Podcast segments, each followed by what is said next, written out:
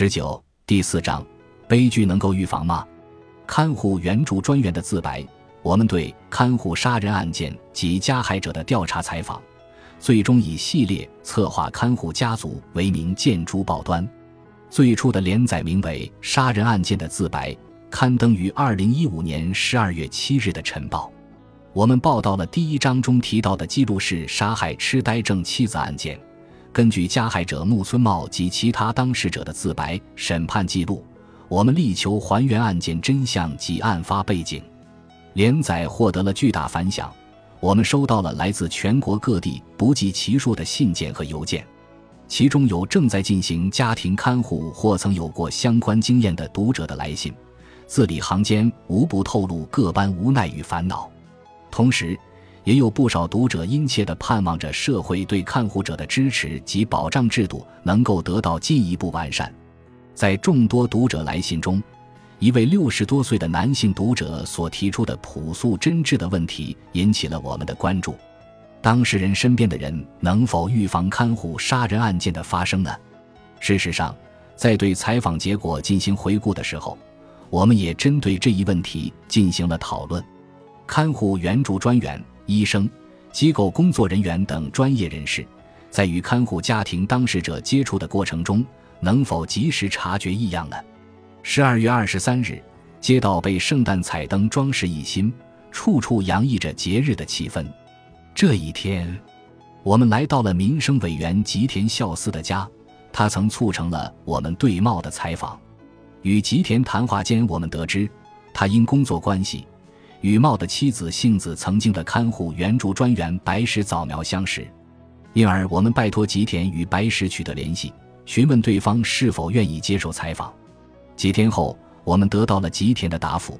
白石女士阅读了《每日新闻》上的连载，她表示，木村先生能够这般有决心与勇气站出来为案件发声，那么我也要尽我所能。新年伊始，二零一六年一月十九日下午一点左右，我们来到了位于基路市郊外的住宅区，附近的山丘此时已裹上了淡淡的银装，向远处延伸着一派静谧美丽的画面。上次来到这里还是夏天的时候，我们对茂进行了采访。自那以来，已过去了近半年光景。白石工作的护理事务所位于国道沿线，附近超市、便利店林立，从茂的公寓步行仅需十分钟左右。原先的木质二层住家经过扩建改造，成为了现在的商用建筑。在建筑物的正面挂着写有事务所名字的大幅招牌。打开玄关门后。映入眼帘的是面积约二十张榻榻米大的大厅，约十名老人正在厅里看着电视，不时与工作人员谈笑。这些老人都是在此接受日间护理服务的，其中也有老人正躺在床上。事务所方面也已得知白石接受采访的事，工作人员带我们来到了二楼的会客室。过了一会儿，只见白石一边打着电话，一边匆匆走进屋内。也许他正在和负责的看护家庭进行沟通吧。不一会儿，他挂了电话，向我们露出了微笑，让你们久等了。白石身形小巧，动作轻快，说起话来也很爽快，完全不像七十多岁的年纪。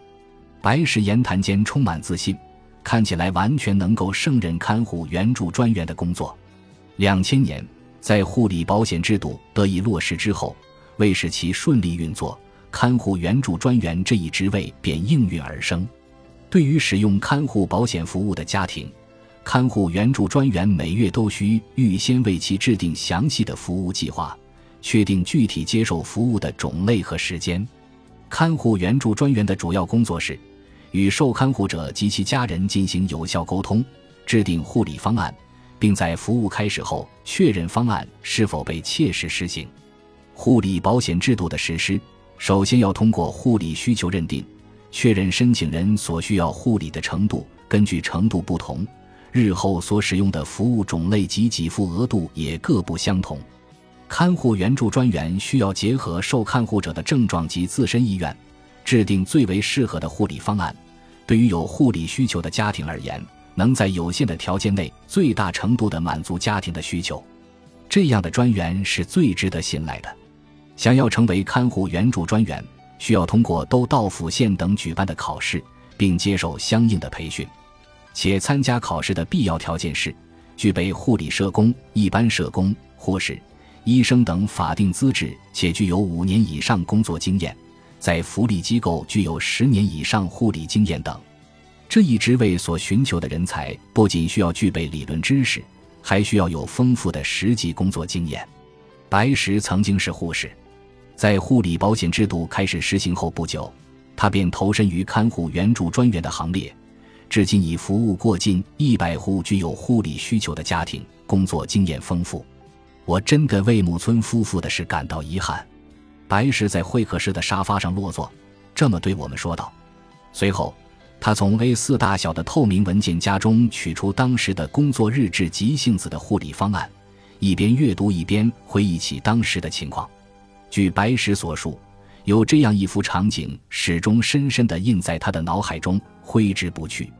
那时候的茂垂头丧气，情绪低落，边叹着气边悠悠说道：“已经没有机构能够让孩子他妈入住了呀。”茂的表情空洞呆滞。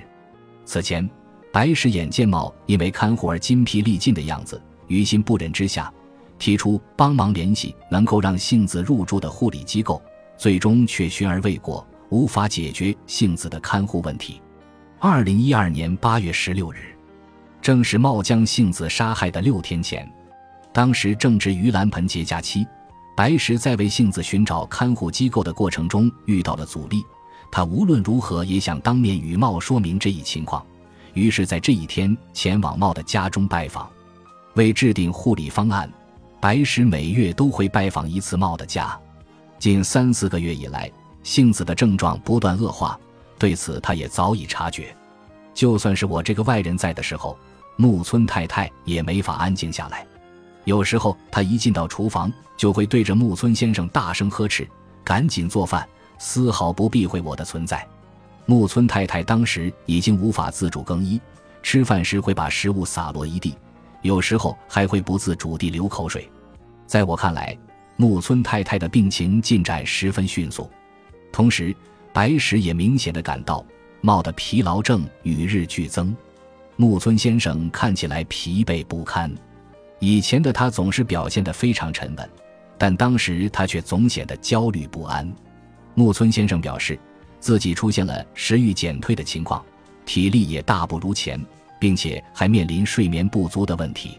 也许是因为要看护木村太太的缘故吧，他丝毫没有休息的时间。这样下去的话，茂无法再继续对杏子进行家庭看护了。出于这个想法，白石劝说茂将杏子交由机构进行看护。茂却表示：“我将继续看护杏子。”一开始，茂的态度很坚定，但在白石的不断劝说下，他的想法也渐渐发生改变。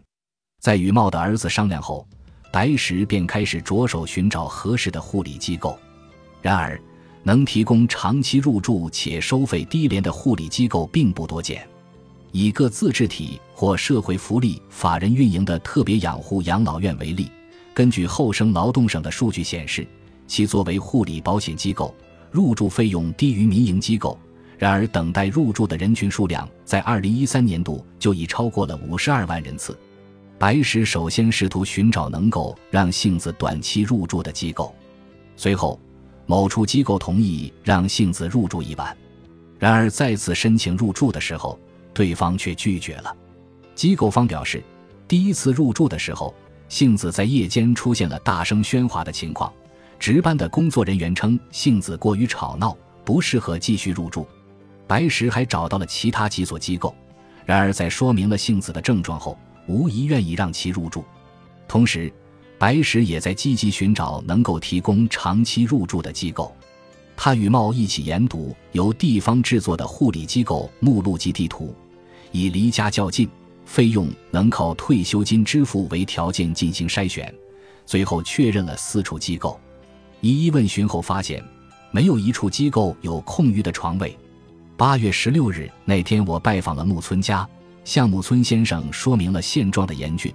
任何一所机构都很难入住啊！木村先生显得非常沮丧，怯懦无助。这是我第一次看到木村先生露出这样的神情。道别时，我对他说道：“我还会继续寻找的，我们都不要放弃。”未曾想，这竟是我最后一次拜访木村家了。八月二十二日下午四点左右，白石正在事务所的办公室内制作文书，窗外突然传来刺耳的警笛声，白石不禁为之一震。也许这便是案件发生的预兆吧。那天早晨，幸子所参加的日间护理机构的工作人员来到木村家接幸子。因无人应门而联系了白石。接到消息的白石脑海中一下子浮现出那时候冒沮丧的神情。白石随即赶到木村家，按下门铃后，屋内却未有任何动静。向阳台望去，也没见到晾干的衣物。白石略感担忧，但当时他心想着，也许夫妇俩一同外出了吧。总之，他先打电话通知了茂的儿子。几小时过后。白石变得焦虑不安起来，仿佛是追赶着警笛声一般。他赶到了茂的公寓，只见此时公寓前正停着数辆闪烁着红色警灯的警车，警员们一脸严肃地出入木村家。见状，白石觉得呼吸一滞，几乎要晕倒了。当时自己的心砰砰直跳。那天晚上，警方来到事务所取证，我这才知道。发生了这样严重的事情，真的非常震惊。白石自二零一一年十一月起担任幸子的看护援助专员，当时距离案发约十个月。首次面谈的时候，猫表示想让幸子继续体验人际交往的快乐，描述着自己对即将开始的看护生活的希望。根据幸子的症状和举止，白石为其制定了每周使用一天日间护理的方案。然而半年后，二零一二年春天开始，在与杏子的主治医生商谈后，白石希望能让睡眠不足的茂有更多休息时间，因此将杏子每周使用日间护理的时间增加到了三天。夏天开始，杏子使用日间护理的频率已增加到每周五天。可即便如此，也未能避免悲剧的发生。我最感到后悔的是，哪怕一天也好。自己没能将木村先生从家庭看护的痛苦中解脱出来，自己为何没能找到合适的护理机构呢？但是，机构方面也并无过错，因为人手不足、等待入住的人数众多等缘故，拒绝入住也是无奈之举。我们与之前曾拒绝性子短期入住的机构取得了联系，大多数都拒绝了我们的采访。不过，其中有一家机构的负责人边露出苦涩的表情，边这样对我们说道：“许多申请者都这般拜托我们，就算是一天也好，一周也好，请允许我们入住吧。我们也想让大家入住，但是有时不得不因患者的病症而婉言相拒。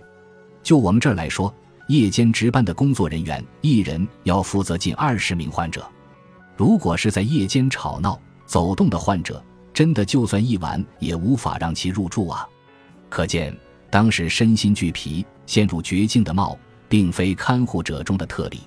在采访中，白石向我们强调了一件事：经历那起案件后，我察觉到，在我所负责的看护家庭中，也有不少人因看护而疲劳、陷入危险的状态。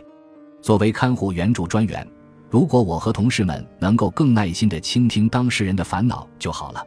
但是遗憾的是，我们并没有这么多时间。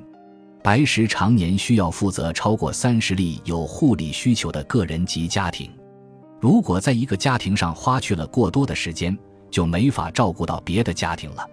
仅仅是每月一次的家访及护理方案等文书的制作，就已经让援助专员们应接不暇了。白石曾亲眼看着茂陷入绝境，但是作为看护援助专员，仅仅依靠他的力量。是无法预防悲剧的发生的。